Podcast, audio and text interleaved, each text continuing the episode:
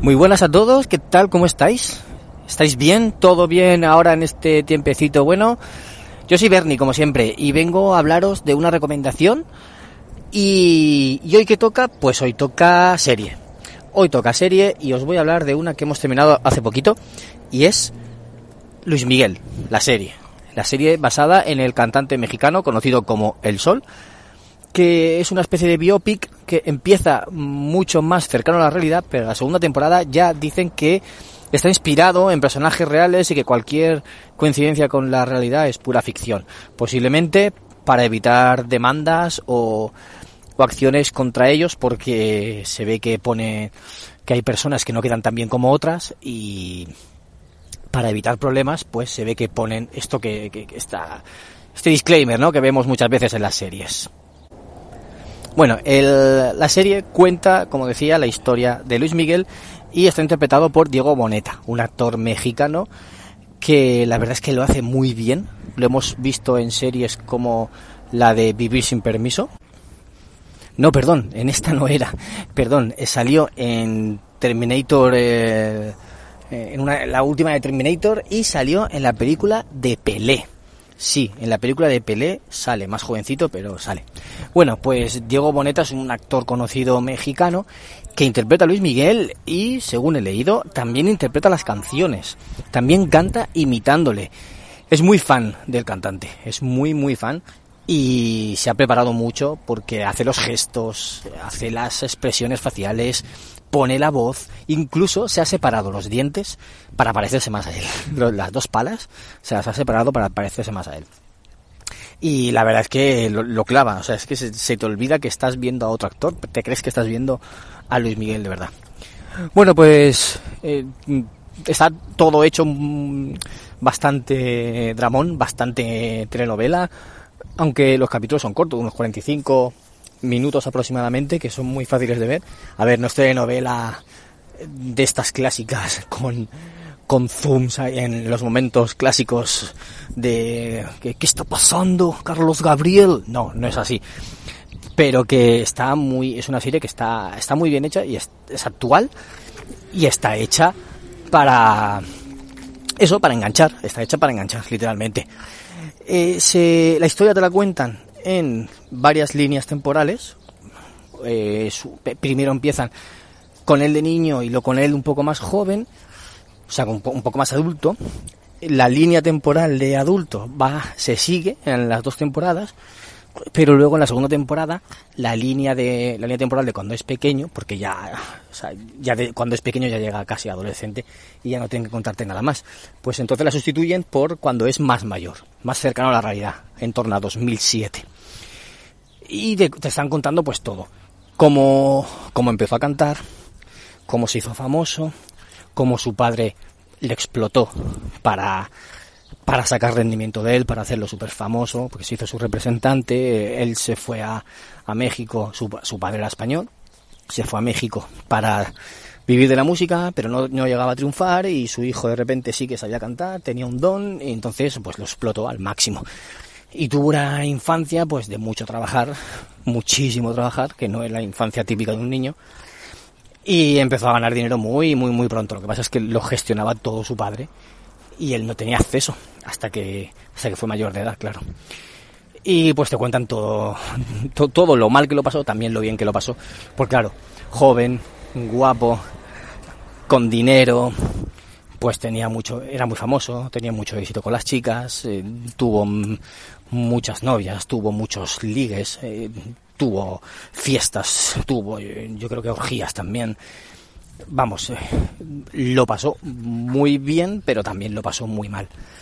Y lo pasó mal también en parte por eh, gran parte de la trama de la primera temporada es la desaparición de su madre. Cuando él era pequeño, su madre desapareció y y vamos, no se sabe lo que pasó con ella.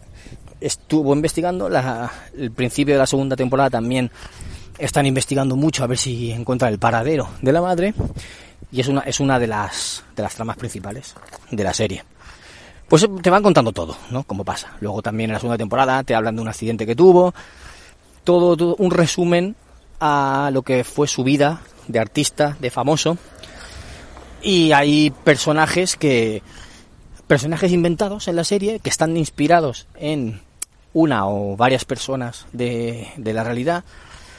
Hay otros personajes como su hija que también sale, eh, sus representantes, su amigo español. Vamos, todo, todo muy bien recreado. Los que conocían la vida de Luis Miguel, pues verán que es bastante fidedigna muchas de las cosas, otros que no la conocemos tanto o no conocíamos prácticamente nada de su vida, lo estamos descubriendo ahora y está, está muy bien escrita de la forma que os he dicho que os engancha y, y que queréis saber más.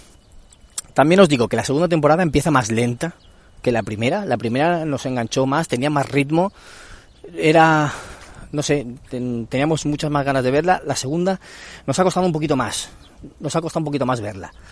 No sé si es porque no eran tan interesantes esas tramas, pero iba, iba más lenta. El, el desarrollo de la historia y de los acontecimientos iba más lento y por eso no nos enganchó tanto y nos ha costado un poquito más verla. Pero bueno, ya, hemos acabado las dos temporadas y esperando la tercera y última que suponemos que saldrá el año que viene, porque este año ya no, no creemos que salga. O sea que la serie constará de tres temporadas, que estará, está por terminar y próximamente, la, bueno, la tenéis disponible en Netflix.